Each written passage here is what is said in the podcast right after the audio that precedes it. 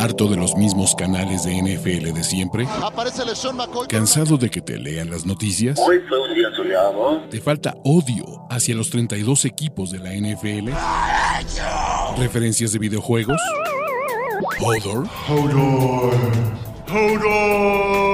Este es el canal de Ulises Arada, donde encontrarás NFL, toxicidad, cultura pop, videojuegos y mucho más. Suscríbete y descubre una nueva forma de seguir tu pasión. ¿Qué esperas? Que algunos equipos toman la semana 2 de pretemporada como el partido más importante donde los titulares tienen mucha actividad y otros equipos dicen, fuck, no me interesa, no me interesa mostrar a mis titulares en este partido. Entonces, lo que yo quiero hacer, ah, no es esto de acá, lo que yo quiero hacer es presentarles algunas de las historias, de las anécdotas, de, de cosas ahí que podamos seguir en esta segunda semana de pretemporada. ¿De qué va? Obviamente queremos ver, queremos o sea, o ver mejoría de lo que ocurrió la semana pasada, o ver que las cosas buenas que ocurrieron en la semana 1 son constantes, ¿no? La Trey Lance manía, el corredor de los Texans, este, todo este tipo de situaciones. La verdad, yo veo estas 12 historias para seguir a la pretemporada, pero si me faltó una, si ustedes quieren ver otra cosa, siempre son libres de utilizar los comentarios, son sus comentarios y son sus aportaciones. Número uno, al que parece porque según Radio Pasillo y según rumores y según fuentes, Baker Mayfield va a tener su juego de revancha en la semana 1 en contra de los Cleveland Browns. Entonces, Baker Mayfield va a ser el coreback uno de los Panthers. Y creo que en acciones limitadas, Baker Mayfield lo hizo bien. No, no fue un mal partido de Baker Mayfield. Es cierto que él no anotó y que, Sam, y que Sam Darnold sí, pero pues bueno, a Sam Darnold le dejaron la bola después de una intercepción. En general, yo quiero ver si vamos a tener mayor control de esta ofensiva de Matt Rule. Porque el trasero de Matt Rule depende de lo que Baker Mayfield pueda hacer al frente de este equipo. En general, yo creo que Baker Mayfield no lo va a hacer mal, porque es infinitamente mejor que Sam, Darnold, y porque me parece que, que es de estos tipos que sí necesita la motivación de que le estén chingando para rendir. Entonces, yo quiero ver al coreback uno de los Panthers en contra de Bill Belichick. Y esta defensiva, ¿cuánto van a jugar? quién sabe, se estuvieron agarrando a madrazos, a madrazos durante los entrenamientos en conjunto, lo cual aplaudo. Pero vamos a ver qué onda con estos muchachones de Baker Mayfield y los Carolina Panthers. Número 2. La batalla por el play calling de los Pats. No mamen. O sea, esto sí eh, debe ser malpraxis de New England. O sea, la idea de que no, de que tengas, es la primera vez en mi perra vida que llevo viendo NFL y analizando NFL, que una de las batallas de, Training Camp es para saber quién va a ser el güey que mande las jugadas. Y lo peor de todo es que a los Pats les parece una idea inteligente, solo a los Pats, güey, o solo a Bill Belichick, que Matt Patricia ahí con su lápiz en la oreja y con todo esto, sea el güey que esté con su menú mandando las jugadas. El, anteriormente conocido genio defensivo y ahora genio ofensivo Matt Patricia va a mandar las jugadas. Y si no es él, es Joe Judge, Piensen en la confusión de McCorkle, güey. ¿Alguien quiere pensar en los niños? Es eso. O sea, creo que esta es una, esta sí es una verdadera historia. Ya no es mame de Bill Belichick de aquí no tenemos título. No, cabrón. Esto sí es un serio problema. Por lo menos antes tenías a McDaniels que ya decías, bueno, que yo se haga cargo y a la chingada, güey. Entonces, aquí no, cabrón. Y, y sí, es un, sí son dos dudes bien incompetentes. ¿A quién quieres? ¿Al tipo que hace un knee down en tercera oportunidad? ¿O a Rafita Patricia? Neta, neta. Y luego no quieren que nos burlemos de ustedes, fans de los Patriots. Pero... ¿No? Tercera historia a seguir. El hype por Damian Pierce. Muchachos, pocos jugadores me gustaron tanto esta perra semana 1 de pretemporada como, como Damian Pierce. Y Damian Pierce debería ser el corredor 1. O sea, deberíamos de ver una ofensiva con Davis Mills, Damian Pierce y Brandon Cooks en Houston. Me encanta, me encanta, me encanta, me encanta, me encanta, me encanta.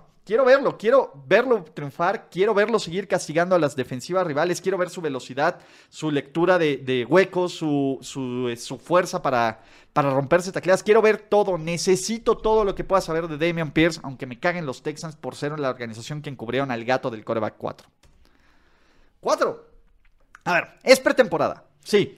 es poco probable, es poco probable, poco, poco probable que se arriesguen a Yoshito y a Russell Wilson. Pero en una de esas, a lo mejor los Bills y los Broncos se la quieren medir para ver quién es el, el rival más contendiente y más fuerte de este UFC. Denme una, dos series ofensivas, una o dos series ofensivas eh, para ver a los titulares, para ver un, un, preview. Ya después de esto, descánselos en la semana 3, que nadie los toque. Ojalá y podamos ver a Dioshito contra una gran defensiva y a Russell Wilson por primera vez lanzando pases para los Broncos. Aunque sea un drive, aunque sean tres jugadas. Por favor, Football Gods, make it happen. Y por favor que se mantengan sanos también, ¿no? Obviamente si pasa esto y alguien se lesiona y me echan la culpa, no es mi culpa, cabrón, ¿vale? ¿Qué sigue? Número 5. Coreback, batallas de coreback, round 2 en Pittsburgh. Mitchell, Kenny y alguien quiere pensar en Mason Rudolph. Creo que esto va a ser interesante. El juego de Jacksonville contra los Steelers, a mí me parece que es un juego muy, muy, muy, muy, muy interesante. No solo por ver a estos dos corebacks, sino también por ver qué pedo con la línea ofensiva de los Steelers que se vio mal en contra de los Seahawks, que los Seahawks no tienen absolutamente, tienen muy poco pass rush. Entonces, quiero ver, uno, si los corebacks de Pittsburgh se ven otra vez como los gods, como los super gods de más de 100 de QB rating que se vieron contra Seattle contra de una defensa y un equipo de Jacksonville que creo que es menos cutre. Dos, qué tanto tiempo o qué tantos snaps relevantes le dan a Kenny Pickett si van a ser de segundo equipo, de tercer equipo, o Dios lo permita, con el primer equipo. Y tres, ¿qué pedo con Mitchell, güey? Si se va a dejar o no se va a dejar, eso me encanta. Entonces, eso también quiero verlo. Quiero ver a los, a los corebacks de Pittsburgh que los van a llevar al Stairway to Seven. Y hablando de ese partido, quiero ver más TT, más Trevor Lawrence, más Travis Etienne. Porque eh, me gustó muchísimo lo que vi del primer drive de los, de los Jaguars. O sea, creo que los Jaguars con Doug Peterson sí van a ser un equipo por lo menos funcional, cabrón. No van a ser el, el circo que eran con Urban Meyer. Vamos a ver cómo este equipo pues, sigue funcionando en contra de una mejor defensiva. Que ojo, también quiero ver si Devin Bush sobrevive, cabrón.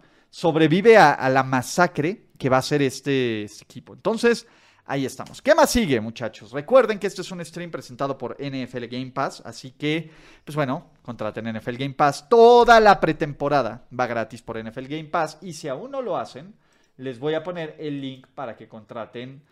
Ahora sí que Game Pass, muchachos. Entonces, si ustedes aún no contratan NFL Game Pass, Game Pass, Game Pass, Game Pass, Game Pass, Háganlo ahora. Pueden ver todos los partidos de pretemporada, los 200, más de 270 partidos en vivo por internet con narración original. Así que Game Pass, Game Pass, Game Pass, Game Pass. ¿Vale?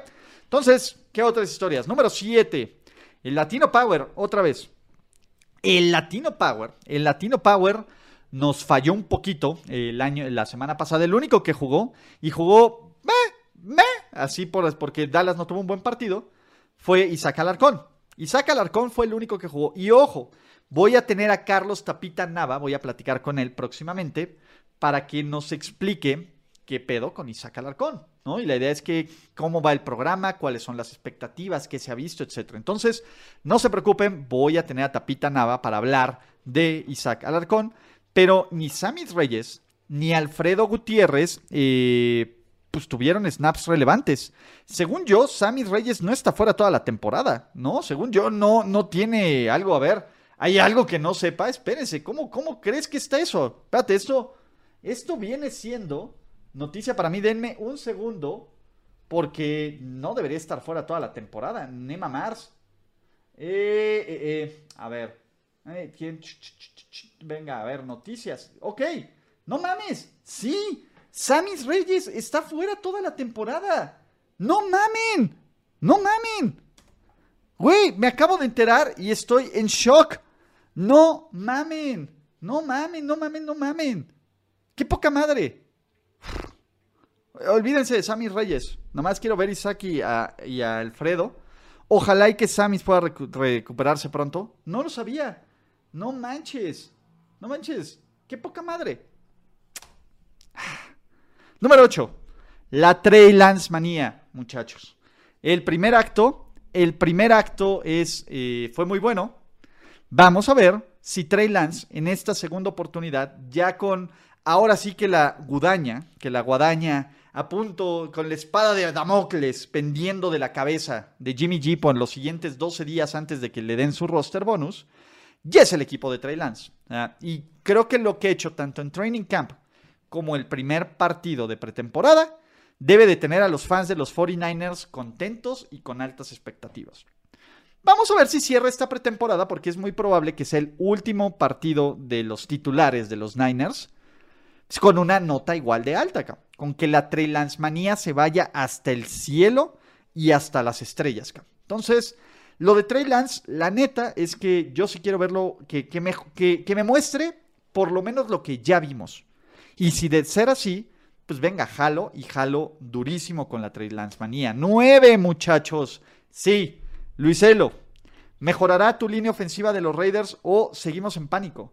Llevamos dos partidos de pretemporada y esto a mí sí me preocupa porque es...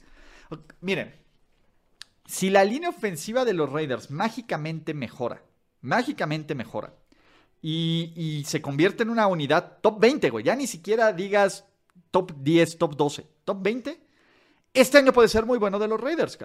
Pero el problema es que esta ahorita está entre la 30 y la 32, güey, junto con la de Pittsburgh y de Chicago. Así de cutres es, y la del, creo que esta es mejor la del Houston, pero ese es el punto.